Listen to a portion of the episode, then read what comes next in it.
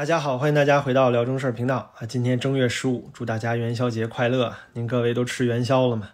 最近啊，很多人都在聊着中国这个白白胖胖的这个监测气球啊，侵入到美国领空的故事。那确实非常好玩儿，这可以说是啊，中国人民为了给美国人啊普及这个农历新年，特意送来的超大号元宵。您看这白白胖胖又大又圆，是不是像个元宵？那这个巨型元宵有多大呢？直径有将近二十米，差不多有三辆公交车那么大。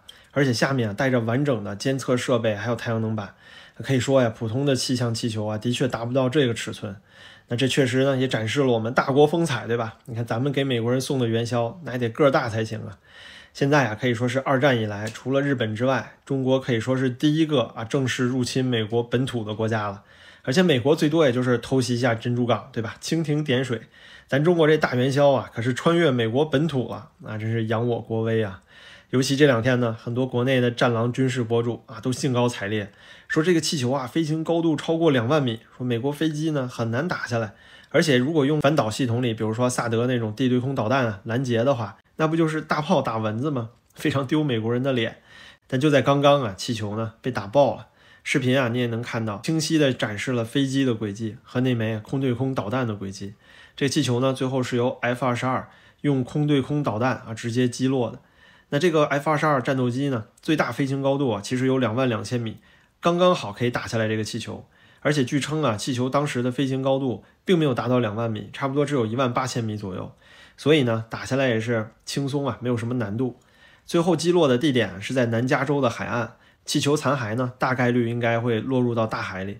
那这件事儿啊，说起来还真是个意外。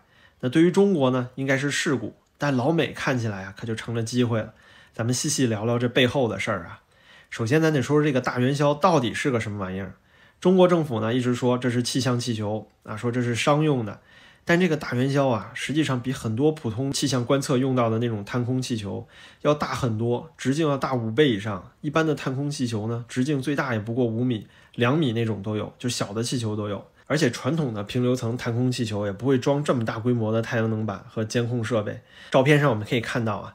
就我们送过去这个大元宵啊，携带了大量的太阳能板，同时呢还具有基本的侦察观测能力和控制升降的那种制动性，所以准确的说啊，这应该就是一个可以执行间谍功能的探测气球，或者说是一个探测飞艇。那本国上飘，那你就是气象观测；但是你要说飘到了别国领土，那您就不能怪别人说是间谍了，对吧？可以定性的就是，这的确是一个执行侦察任务的气球。但只不过是不是故意要去侦查，这就不一定了。第二，我们就要聊聊这一点，到底是不是故意为之的，还是就只是一个飞行事故？那我认为呢，这应该就是一次事故。中国外交发言人毛宁在美国击落这个中国大元宵之后呢，也说了啊，这个气球啊算是无人飞艇，因为细风带啊等不可抗力啊偏离了预定轨道。那我觉得呢，这里他说的可能就是事实。因为如果中国要监视美国的地面军事设施啊，方法其实有很多。飘气球应该是这里面最蠢的一个了，而且是最低效的一个。因为明明现在中国有很多北斗近地轨道卫星，观测效果和安全性啊，都比这个气球要好上太多了。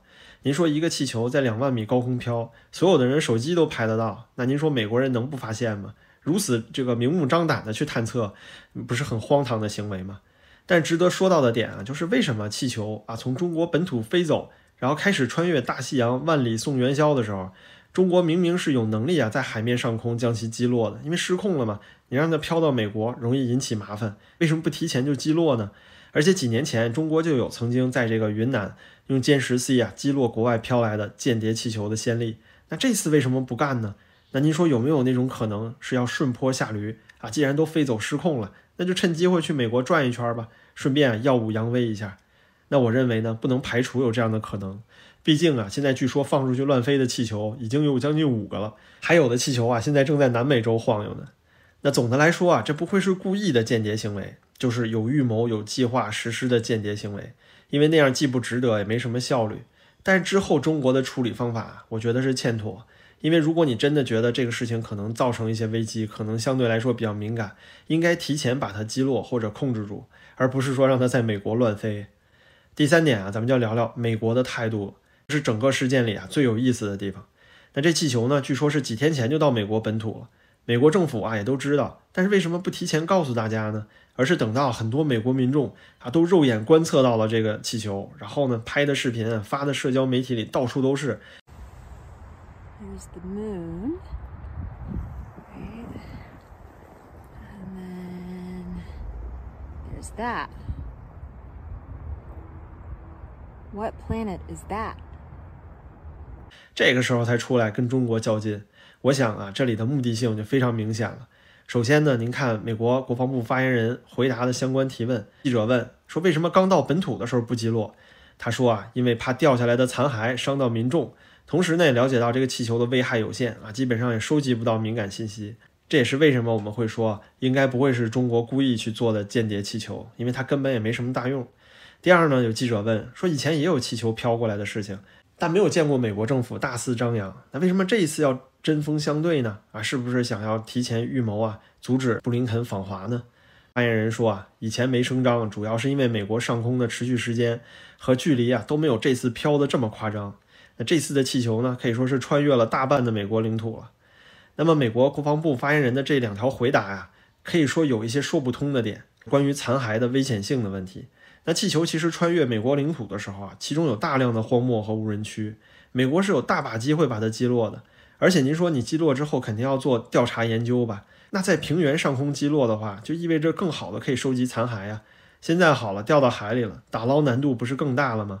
其次啊，以前确实也有气球飞过来，但是美国也没允许他们飘那么久。这一次呢，至少是给了全体美国民众啊四十八小时来搞摄影、搞创作，拿这个气球呢拍各种短视频啊发到社交媒体。我看有些视频啊，这个浏览量都几十万、上百万了。那所以啊，我们可以推断出来的结论就是，拜登政府很明显就是故意想让这气球啊在天上多飘一会儿，让这个美国老百姓呢好好瞻仰一下啊，好好看一看。以前啊，川普时期跟中国都是搞贸易战啊，加关税，但是到了拜登啊，您可以发现，拜登确实是一个冷战专家。我觉得他玩的谋略真的是更加深不可测。他现在做的这件事儿可以说是一石多鸟了。首先啊，之前川普加关税的时候，拜登政府也没有什么有效方法能取消这些关税来降低物价。而且呢，其中一部分关税啊，虽然是使啊中国制造业外流，还有一部分关税啊供应商自己承担了。但的确呢，还有一部分是由这个美国消费者自己消化的。你要说再加上这个美国最近持续的通货膨胀、台海危机，还有马上要去台湾的麦卡锡，这样的话就意味着美国政府不断跟中国的这个矛盾升级的过程中，需要民众更广泛的支持。那你需要民众了解到什么叫中国威胁？那这次美国上空的这个大元宵呢，正好就帮了这个大忙。现在呀，所有美国人，哪怕就是拿普通的 iPhone 三倍摄像头啊，都能够轻松的拍到这个侦测气球。那可以说是正好给了美国人民近距离体验啊这个中国威胁的机会，算是啊给美国政府未来施政的雪中送炭了。那现在呢，美国各路媒体啊纷纷都报道。说这个中国间谍气球成为了自二战以来啊第一架在美国领土上空被美国军方击落的外国飞行器。您看啊，这个调门拔的是够高了吧？而且呢，也成功的把这个中国威胁论再一次的宣传给了所有美国人。说到这里啊，我想美国其实最想看到的间谍气球，可能还是从俄罗斯飘过来的吧。毕竟呢，现在对于乌克兰持续一年的军事援助啊，已经开始有不少美国人有意见了，也确实影响了拜登政府的支持度。但是好在呢，美国人民啊还是有普遍的正义感。他们现在呀，对于俄罗斯这种公然侵略的反感，还是要大过于啊美国的无限军援的。那至于说要阻止布林肯访华呢，这件事儿我觉得意义不大。那早先汪文斌在回答记者问的时候，有一个日本记者就提问关于布林肯马上要访华的事情。当时汪文斌的回答是啊，他表示欢迎，而且呢希望中美两国能够缓和关系。但是今天啊，对于美国击落气球的态度，他们则说是美国过度反应，而且说呢。美国是击落了啊中国无害的民用设备，对此啊表示非常不满，而且还说中美官方从来都没有确认啊布林肯要访华的事情，这其实啊算是预料之中的战狼语气。本来布林肯访华也不会有什么正面结果，更多的呀是在得知咱们一尊帝啊要访俄之后呢，要提前去沟通一下底线啊，避免升级局势的一种操作吧。